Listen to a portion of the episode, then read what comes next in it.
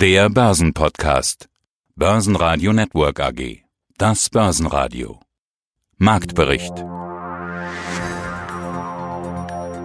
Mein Name ist Manuel Tulizzi. Ich bin für den Handel von strukturierten Produkten hier auf dem Börsenparkett der Börse Frankfurt für die ICF Bank tätig. Hallo Manuel. Und wie groß ist der Anlaufschwung für den DAX auf die 13.000? DAX vor der 13.000, als hätte es keinen Wirtschaftslockdown gegeben? Ja, der positive Schwung ist aktuell da. Wir haben das auch im Laufe der Woche gesehen. Der Mittwoch war ja auch der mitreisendste Tag im DAX und auf Wochensicht haben wir auch vom Freitag bis gestern Abend zum DAX-Schlusskurs gut 240 Punkte zugelegt und schaut man heute auf die Tafel, sind wir auch aktuell wieder 25 Punkte im Plus. Und der Wille ist da, auf die 13.000 zu gehen. Es ist ja auch eine wichtige psychologische Marke, die die Anleger gerne mitnehmen möchten und da sind wir auf einem guten Weg aktuell auch hin. Auf der anderen Seite, wenn man sich auch mal das Geschehen diese Woche anschaut, ist die Volatilität gerade auch bei uns Derivatehändlern aktuell sehr im Fokus. Wir halten uns in der Volatilität, die im sogenannten Products New gemessen wird, momentan auch noch über der 30 und schauen uns auch die Nachrichten an. Betrachtet man die Woche gestern EZB Leitzinssitzung oder beziehungsweise die EZB-Sitzung an sich, kam mal wieder das Thema Unchanged. Die ganzen Aufkaufprogramme der Anleihen der Bonds ist gleich geblieben und das hat den Markt auch wirklich nicht bewegt und so bewegen wir uns seit gestern eigentlich nur noch seitwärts. Aus dem Börsenradiostudio A heute Peter Heinrich. Servus. Der DAX leicht im Plus über 12.900, Schlusskurs plus 0,35 Prozent bei 12.919 Punkten. Schnell noch die anderen Indizes MDAX plus 0,5%, 26.937 und der ATX in Wien 2313, kleines Minus 0,4%. Heute am Freitag gab es den Auftakt des EU-Gipfels. Mal schauen, wie Europa gerettet wird. Es könnten wieder lange Nächte geben.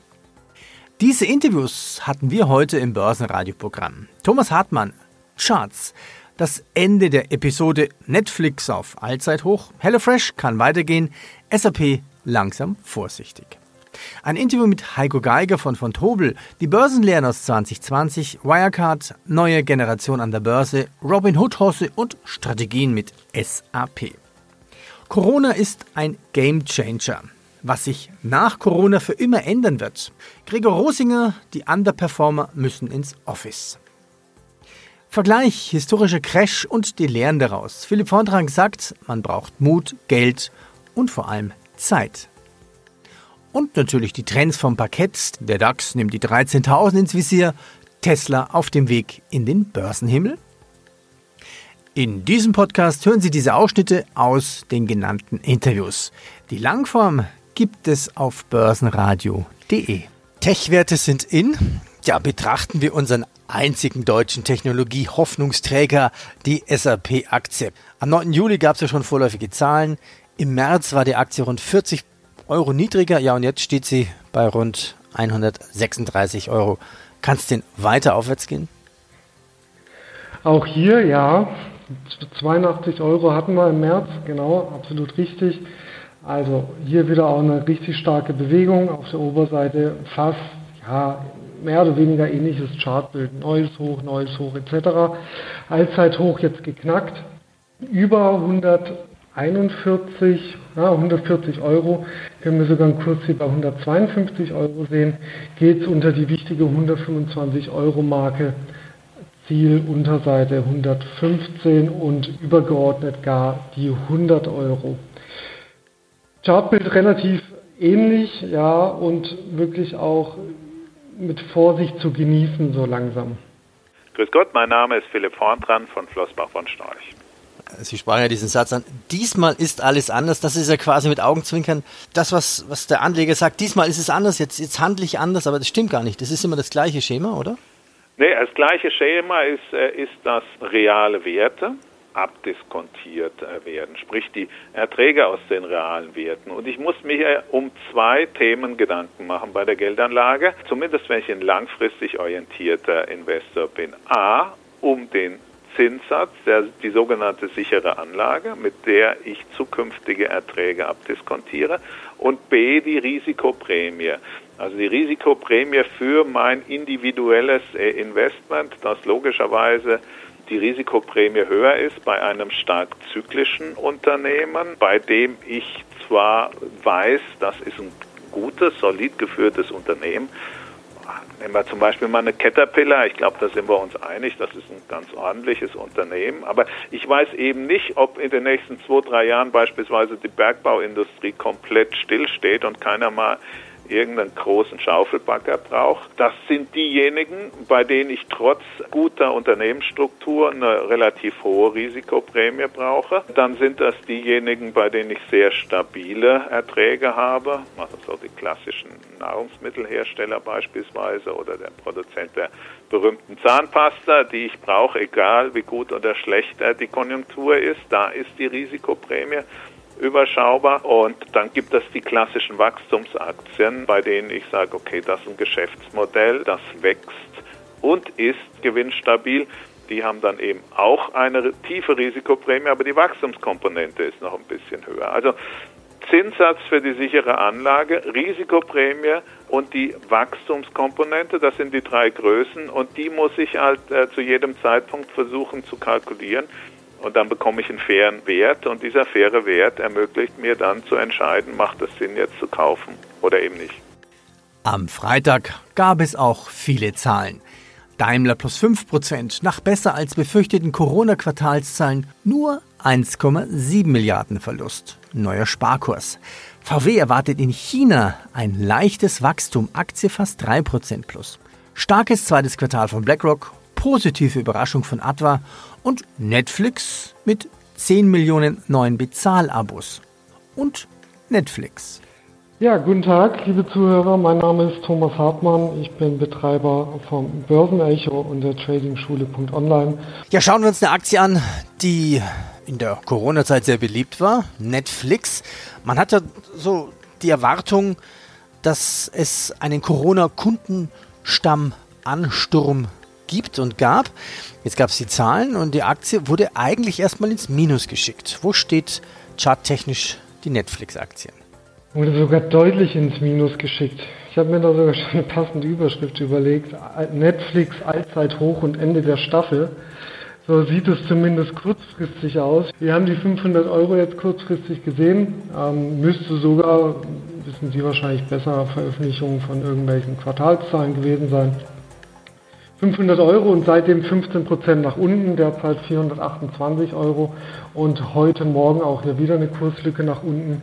Unterstützungsbereich wurde jetzt auch getroffen bei 420 Euro, dann kommt auch direkt ein Aufwärtstrend wieder ins Spiel, auch von Juni 2020, ähnlich wie wir es vorhin hatten. Und darunter haben wir dann die 355 und übergeordnet Unterseite sogar 230 möglich. Und Netflix ist von diesen drei besprochenen Werten vom Chartbild für mich einer der schwächsten.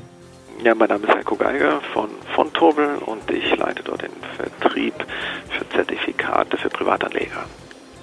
Heiko, wie lange bist du eigentlich schon im Börsengeschäft? Oh, insgesamt äh, würde ich sagen schon ja, weit über 15 Jahre. Also schon viel miterlebt. Ein verrücktes Börsenjahr 2020. Okay, Corona, dann DAX 8000 XXX und jetzt schon wieder 13.000 Punkte. Die Börse versteht doch kein Mensch mehr. Verstehst du sie noch? Kannst du uns die Börse erklären? Also ich glaube auch für, für uns, die nah am Markt sind, ist es mittlerweile extrem schwierig, die Börsen zu verstehen. Wir haben natürlich äh, viel politische Börsen, wir haben viel Notenbankbörsen, wir haben natürlich auch relativ wenig Alternativen, wenn man mit den Kunden und den, den, den Marktteilnehmern spricht. Alles strömt in den Aktienmarkt hinein, auch mangels Alternativen. Und das führt eben durch, zu diesen sehr interessanten äh, Kurskapriolen, die wir in den letzten Wochen und Monaten gesehen haben. Ja, und jetzt ist ja der DAX ja immer noch eine lahme Ente im Vergleich zu Nasdaq oder S&P 500. Ja gut, ist natürlich sicherlich auch an der Zusammensetzung. Ich meine, gerade der, der S&P oder auch die Nasdaq sind natürlich sehr stark von den Technologieaktien geprägt, vor allem halt äh, von den großen Namen, Microsoft, eine Apple, eine Amazon, eine Facebook, eine Netflix. Und äh, das sind natürlich auch die Unternehmen, die bei den Anlegern äh, schon sehr, sehr lange im Fokus sind und sehr stark nachgefragt sind. Und äh, wenn man ähnliche Unternehmen im DAX oder generell in Europa sucht, äh, dann, dann wird man kaum fündig, denn die europäischen Indizes oder generell die europäischen äh, Volkswirtschaften sind doch sehr stark halt eben noch von den, von den alten Ökonomien geprägt. Gerade wenn wir nach Deutschland schauen, natürlich eine starke Dominanz des Automobilsektors, äh, was wir hier haben. Ein bisschen Pharma drin, ein bisschen Konsumgüter, aber eben diese klassischen Technologiewerte und auch die großen technologischen Innovationen äh, aus dem Bereich der Digitalisierung, die wir die letzten Jahre erlebt haben, die kamen halt vornehmlich äh, aus Kalifornien, aus dem Silicon Valley und daher halt eben auch die Stärke der US Technologiebörsen und natürlich eben auch die große Beliebtheit dieser Unternehmen bei den Aktionären oder bei den Anlegern, die natürlich natürlich äh, auch in Folge dieser Aktien dann hochgekauft haben. Am verrücktesten ist ja der Hype bei Tesla. Die Aktie ist binnen eines Jahres um über 500 Prozent nach oben geschossen. Sie kletterte schon auf über 1500 Dollar. Damit ist Tesla der höchst bewertete Autobauer der Welt. Also irgendwie reingefühlt. Mich erinnert Tesla, diese Geschichte, an den neuen Markt. Da gebe ich dir recht, Peter. Die Gefühle sind auch momentan gemischt, was die Tesla-Aktie angeht. Wir haben letzte Woche Freitag ein neues All-Time-High in der Aktie gehabt bei 1.794 US-Dollar. Und jetzt warten wir erstmal ab, was Tesla nächste Woche Mittwoch an Zahlen bringt. Schaut man sich die Aktie an, hat sie nämlich jetzt auch das Potenzial, das vierte Mal in Folge schwarze Zahlen zu schreiben. Und sollte das passieren, ist der erste Grundstein gelegt, dass Tesla auch in den Börsenhimmel sozusagen aufgenommen wird, nämlich in den S&P 500. Und sollte das der Fall sein, Peter, dann ist Tesla auch eine große Nummer, gerade bei Fondsmanagern, weil der S&P 500 Index auch einer der wichtigsten Benchmärkte der Welt ist. Aber nun muss man sich auch die andere Seite betrachten, nämlich wie sieht es denn mit der Tesla-Aktie aus? Ist sie denn überbewertet? Und da haben wir momentan auch, wir nennen das im Fachjargon auch Short Interest, das bedeutet quasi die Leerverkaufsquote in der Aktie und diese ist auch massiv gestiegen. Und da gibt es jetzt zwei Theorien, warum das denn passiert ist. Nämlich auf der einen Seite ist das denn nur gestiegen, weil der Aktienkurs dementsprechend auch so stark gestiegen ist, dass sich dementsprechend diese Position absolut mit angepasst hat? Oder auf der anderen Seite sind die Anleger dann auch noch gewillt, diese Aktie zu shorten, weil sie glauben, dass sie zu teuer ist? Und so ist momentan auch die liquideste Aktie der Welt, ungefähr mit einem Short Interest von 20 Milliarden US-Dollar unterwegs und das ist wirklich ein sehr hoher Wert, den ich so in meinem Leben noch nicht gesehen habe. Geschlossene Restaurants und Kontaktsperren in der Coronavirus-Pandemie. Ja, bei der HelloFresh-Aktie hat es auch Zoom gemacht. Welche Performance hat denn der Essensbox-Lieferant seit Jahresanfang gemacht? Seit Jahresanfang kann ich Ihnen ganz genau vermessen auf die Schnelle. Was haben wir hier? 100, 170, 180 Prozent? Ja. Also ganz schön. Ja, kann denn so eine Performance einfach weitergehen? Wo steht HelloFresh charttechnisch? Kann auf jeden Fall weitergehen, gar keine Frage. Aktuell sind wir bei rund 45 Euro. Was jetzt sehr interessant sein wird, ist der Aufwärtstrend, der ins Spiel kommt aus technischer Sicht. Der kommt vom Mitte Juni 2020, verläuft aktuell bei 44 Euro, Tendenz fein. Wird dieser durchbrochen, beziehungsweise sinken die Kurse darunter, haben wir die 42 Euro Marke die dann ins Spiel kommen kann und dann sogar ein Kursziel auf der Unterseite bei 36 Euro. Solange das aber nicht eintrifft, klar, HelloFresh bewegt sich derzeit quasi nur nach oben. Seit März haben wir sogar 70 Prozent ähm, innerhalb kürzester Zeit an Kursgewinnen gesehen. Wichtig auf der Oberseite wäre es aber erstmal das Allzeithoch zu überwinden bei 53 Euro.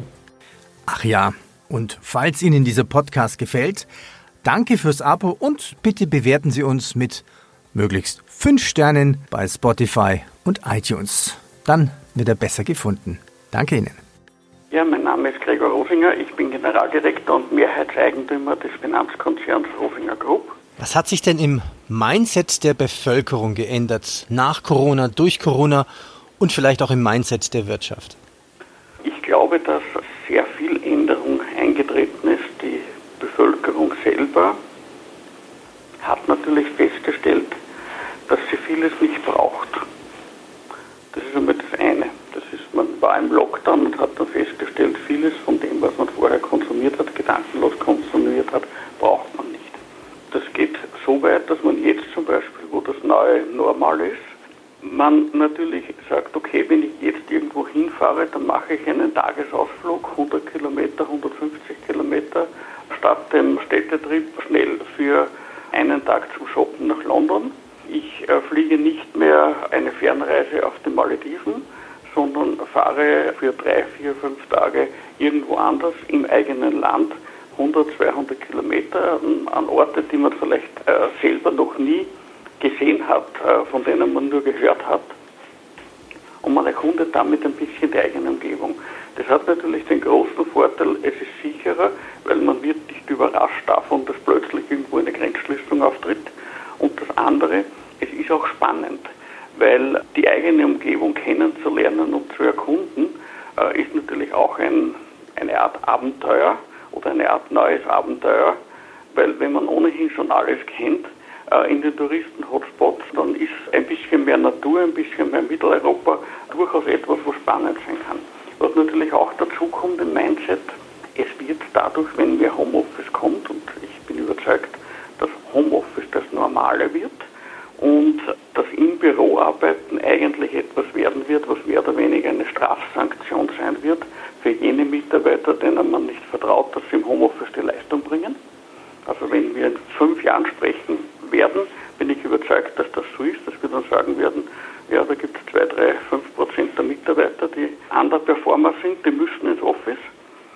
Und alles andere ist zu Hause und arbeitet von zu Hause aus, gerade von den Büromenschen. Börsenradio Network AG Marktbericht